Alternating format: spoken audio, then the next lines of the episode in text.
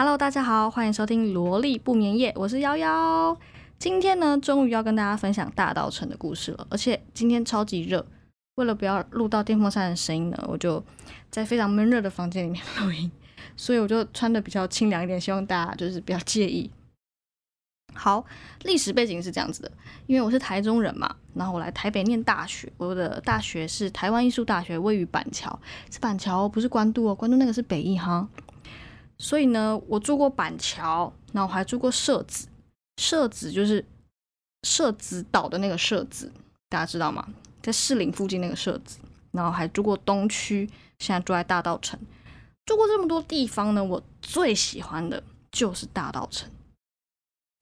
那我想先跟大家分享，就我我一个一个区域跟大家分享，就我为什么不喜欢。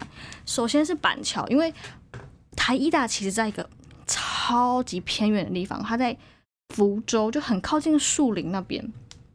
然后在那边的租屋经验，就学生租的嘛，然后很便宜。可是那边的居住环境真的很 suck，这这真的很 suck。我还记得我我我曾经住过一个地方，然后我很确定我旁边的邻居就是他不但会吸毒，而且他有在卖毒。然后有一次呢，我晚上排完戏，可能十点十一点，我就走回走回家，我还看到他就被警察压在车上，然后警察就在搜他的身，然后他就在鬼吼鬼叫，啦啦啦啦的这样。那我就觉得天哪，这居住环境太糟了吧，然后我就 搬走。可是因为就听说那附近很多人会在家里种大麻，可是我觉得也见怪不怪啦，因为艺术大学嘛，我不要说太多。还有就是，嗯，台大附近有一个南雅夜市，我也住过南雅夜市那边。哦，我大学搬了很多地方，南雅夜市那边我是跟大学同学一起住，然后在那边呢发生一件事情，就是有一阵子我们回家都闻到很奇怪的味道。然后我们就一直在想说，是不是冰箱里面有什么东西坏掉？然后我们也有去看，就是地板啊，看房间的角落，看客厅是发生什么事情。结果后来是其中一间主卧室，我同我朋友的天花板上面有死老鼠，所以我们就伴随那个死老鼠的臭味住了大概一两个月。因为它在天花板上面，所以我我朋友是爬上去。因为那个味道越来越浓烈，越来越浓烈，爬上去才发现居然是死老鼠。可是重点是我们住在二十楼，诶，就那个老鼠是怎么来的？是爬管线吗？还是什么？我们就觉得很恐怖。好，然后嗯，离学校最近的捷运站是府中站，大家可能听都没听过，就是亚东医院的前一站府中站。然后那边呢也是有板桥慈惠宫啊，其实也蛮热闹的。可是我就觉得整个福州区域。都旧旧的，然后就是脏脏的，然后就是很多怪人。像我们学校附近呢，我们学校有一条街叫后街，我们就会去那边吃饭。可是就谣传说，我是我本人是没遇过啊，就谣传说那边有一个仙姑，就是疯，就是有点疯疯癫癫的，就看到他，他如果碰到你的话，你就会衰一辈子之类的，还是衰一整年，反正就会衰一段时间。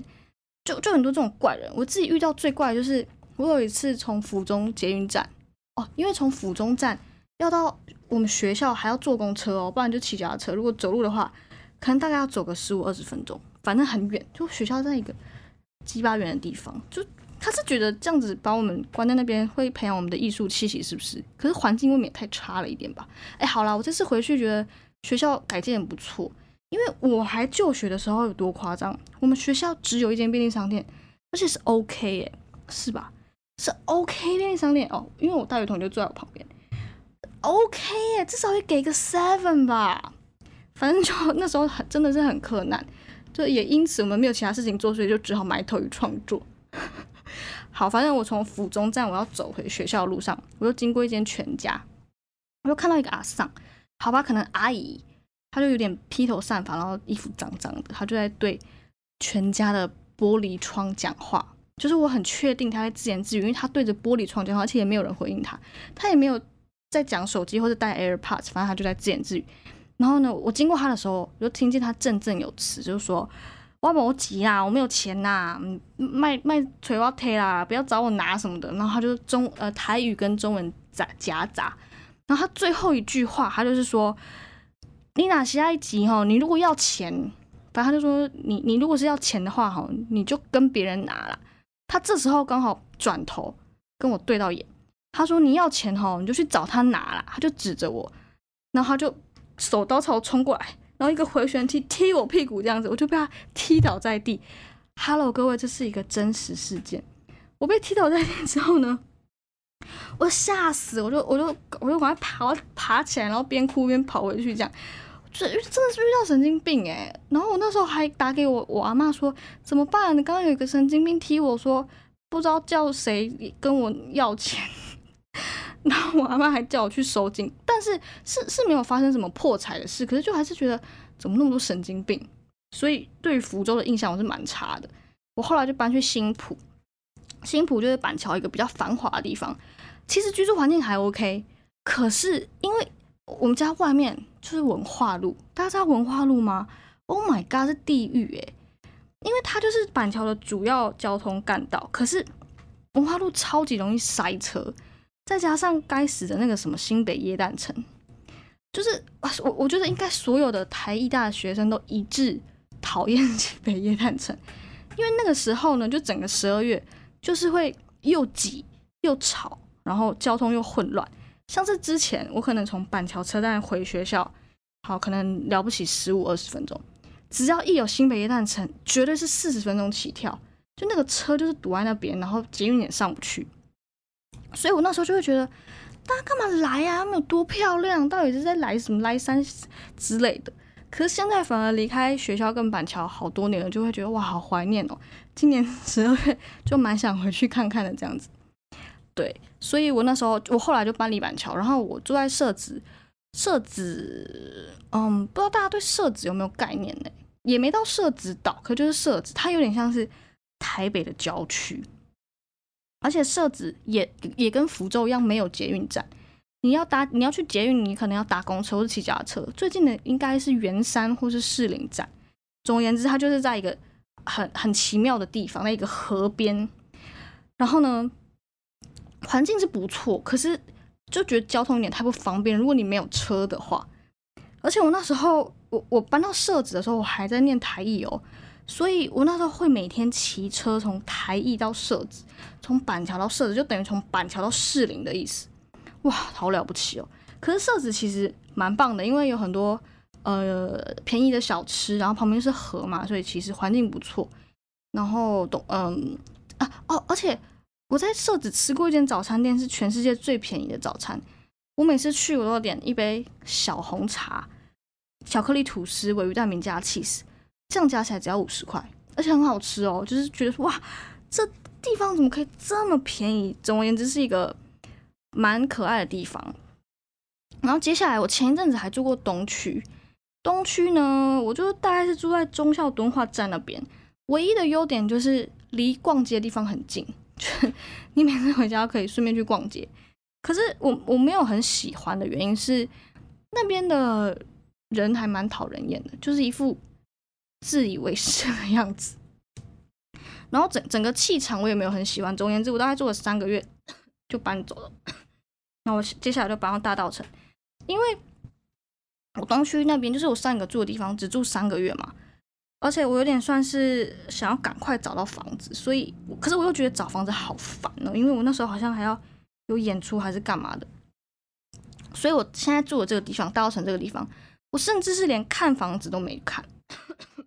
Sorry，喉咙好痒，是不是因为讲太多地方的坏话？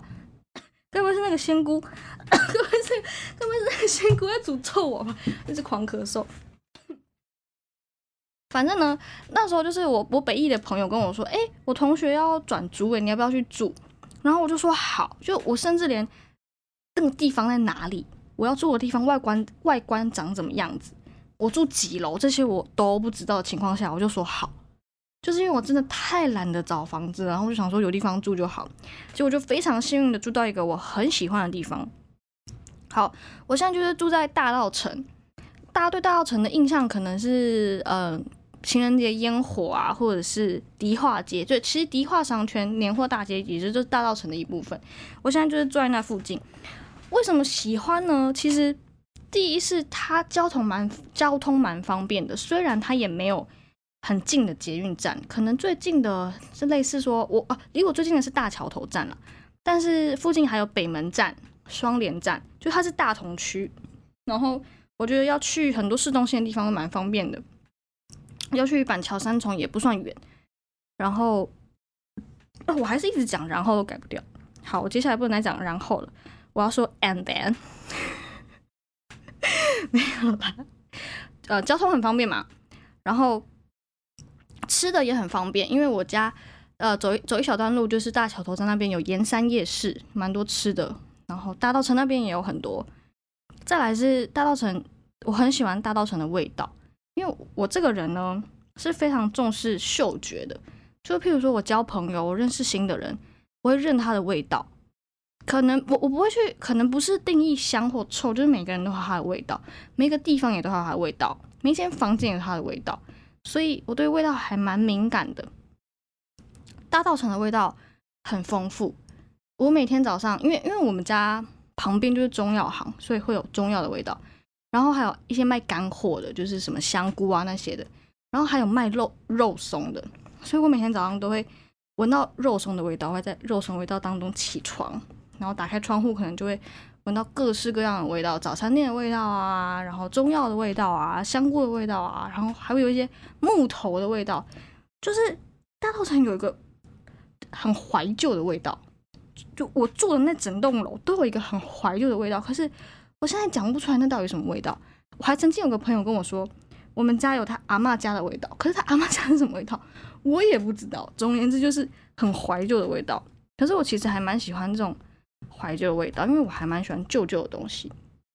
而且大稻城的旧跟福州的旧是不一样的旧，就福州的旧是有点脏脏旧旧的那种，然后大稻城的旧是它还保有它呃很古老的历史古迹，呃以前的回忆的那种感觉的旧，可是也新增了很多。譬如说新新的咖啡厅啊，然后新的文创区啊，是很融合在一起的，有点怀旧的感觉，我觉得蛮可爱的。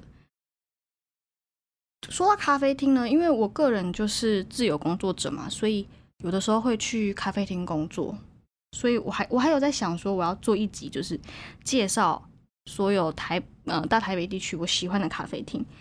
大道城就占了蛮多家的，因为大道城真的有很多厉害的咖啡厅，之后可以再跟大家介绍。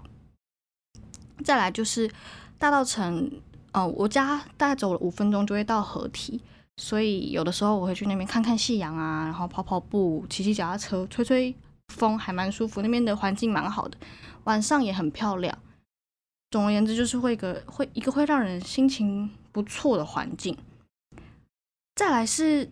大道城的人很友善，因为我觉得啦，我自己觉得，就大道城也也跟台北市很不一样。虽然它在大同区，可整个大道城区域呢，也是有点自成一格，又又跟设置有一点点不一样。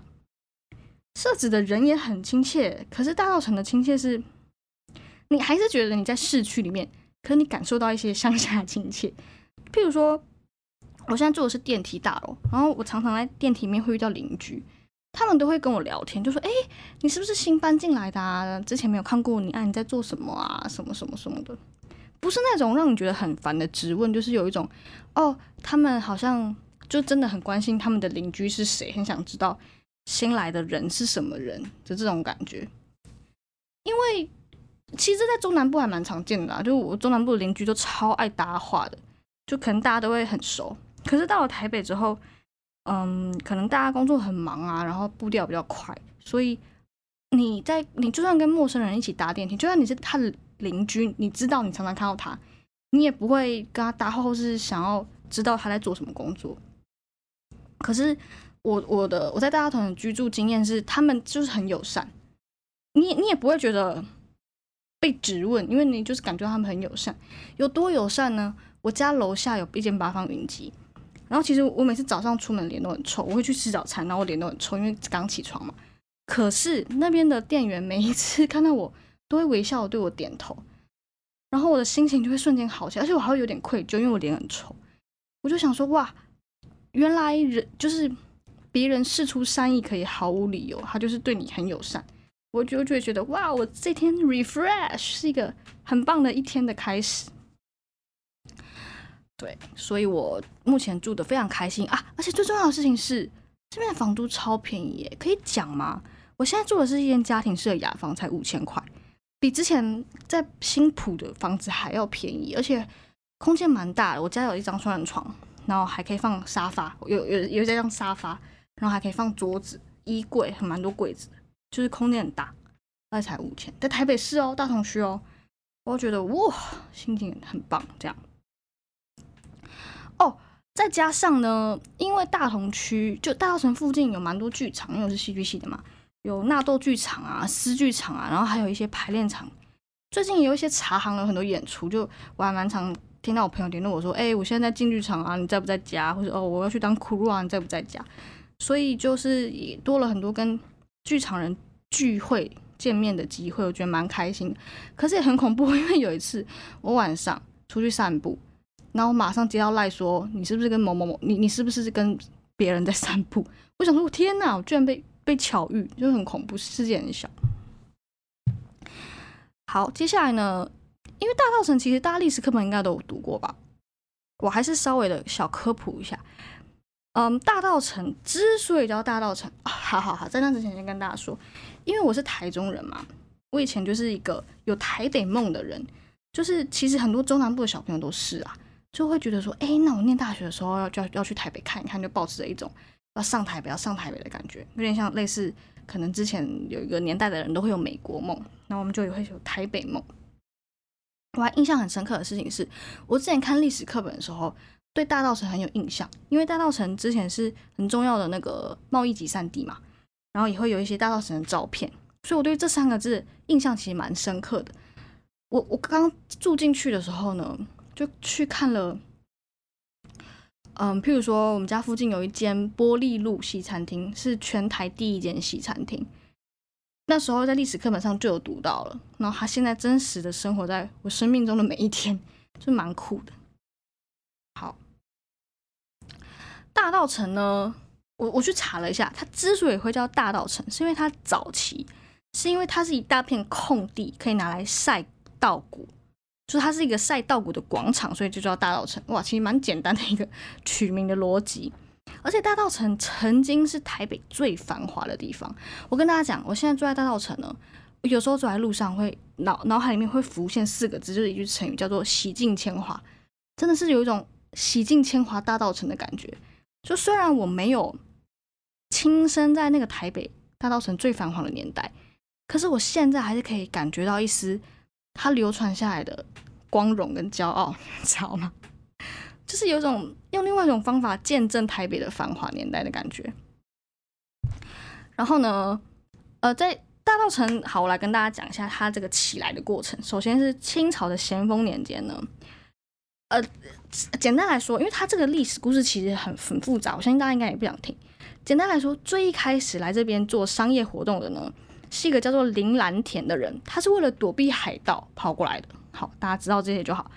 然后再接下来呢，他在更加繁荣，是因为在蒙甲，就是万华那边就有械斗。大家知道械斗嘛？就是就简单来说，就是打群架。就是古时候的人，就是有两个帮派，然后互相打群架，然后输的那那那帮人呢，就逃到了大稻城，然后就也开始做生意。就这边就是慢慢的开始，哎，其实都是一些输了的人跑过来做生意。对，要么就躲避海盗，要么就打架打输了，反正就躲来大稻城，开始做他们原本擅长的商业活动。所以呢，这边就渐渐的开始有人活动，渐渐的开始活络起来。那他在最最知名的就是他在日治初期，大家知道我们有被日本统治过吧？这应该不用再跟大家解释。反正呢，在日治初期呢，大稻城就以南北杂货、茶叶出口为主，这些历史课本上都有哦。就算我讲的不清不楚，大家应该也要有点 sense 哦。反正呢，它就是以出口茶叶啊，然后南北杂货为为主。到日治中期的时候，开始变得比较丰富，像是它有出口米、米呃稻米的米，然后布，然后中药等等，就是慢慢占有一席之地。在二次大战之后呢，纺织业兴起。永乐市场就成为全台最大的布料批发中心。到现在，我我要买布都还是会去永乐市场，因为我之前在念戏剧系的时候，我们有时候会要自己做衣服，上服织课，我们也都会来永乐市场买布，或是买就是一些配件。诶，我第一次来买布的时候，整个被吓到，因为我上网查永乐市场资料的时候，他说永乐市场的价格非常的便宜。可是因为我我第一次来买布的时候，我就是一个乡下俗，你知道吗？我们没有买，我没有买过布布，也没有做过衣服，所以我就以为布的价格大概跟纸一样，就是有点像是我就要去挑色子的感觉，所以我就跟我朋友去买布。那是因为布好像就是它是不是一匹一匹的卖？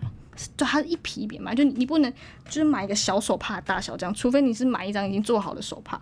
所以我们就一次要买一捆这样子背回去。然后价格我记得我那时候被吓到，可能是因为大一大二的时候也没什么钱吧，反正就应该是几百块。我就有想说，我居然这么贵，我以为只要几十块，就是有一些很乡下的想法。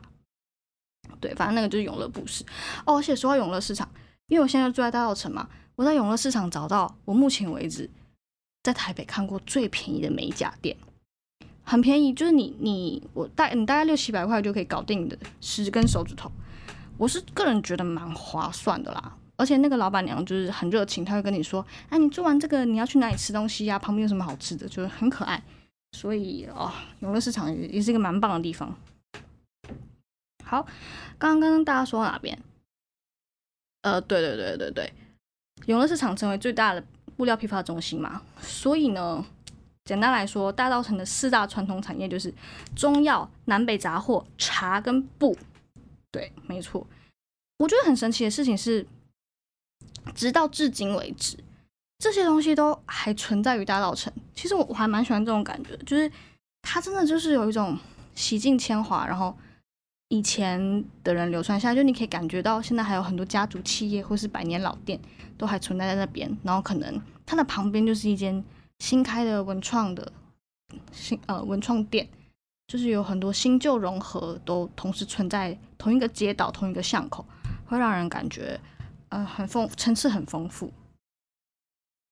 好，然后再介绍一下，因为大道城其实拥有很很多的建筑风格，像是有华丽的巴洛克式建筑，然后也有传统的闽南平房，然后也有明亮的红砖洋楼，也有一些新盖的大楼，就是譬如说我现在住的地方。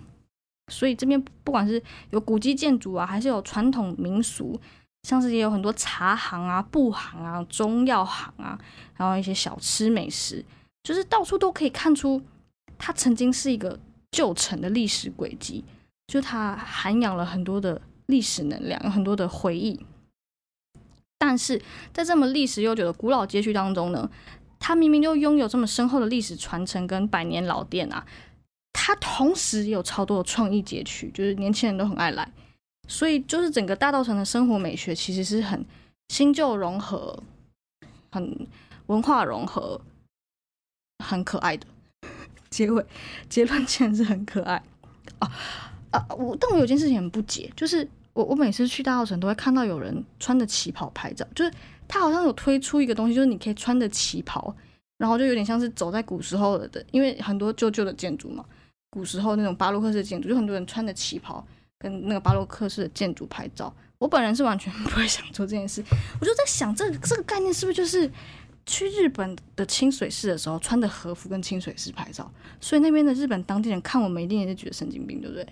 会吗？因为今天我的朋友就坐在床上看着我，所以我很 动不动就会想要跟他跟他互动。好。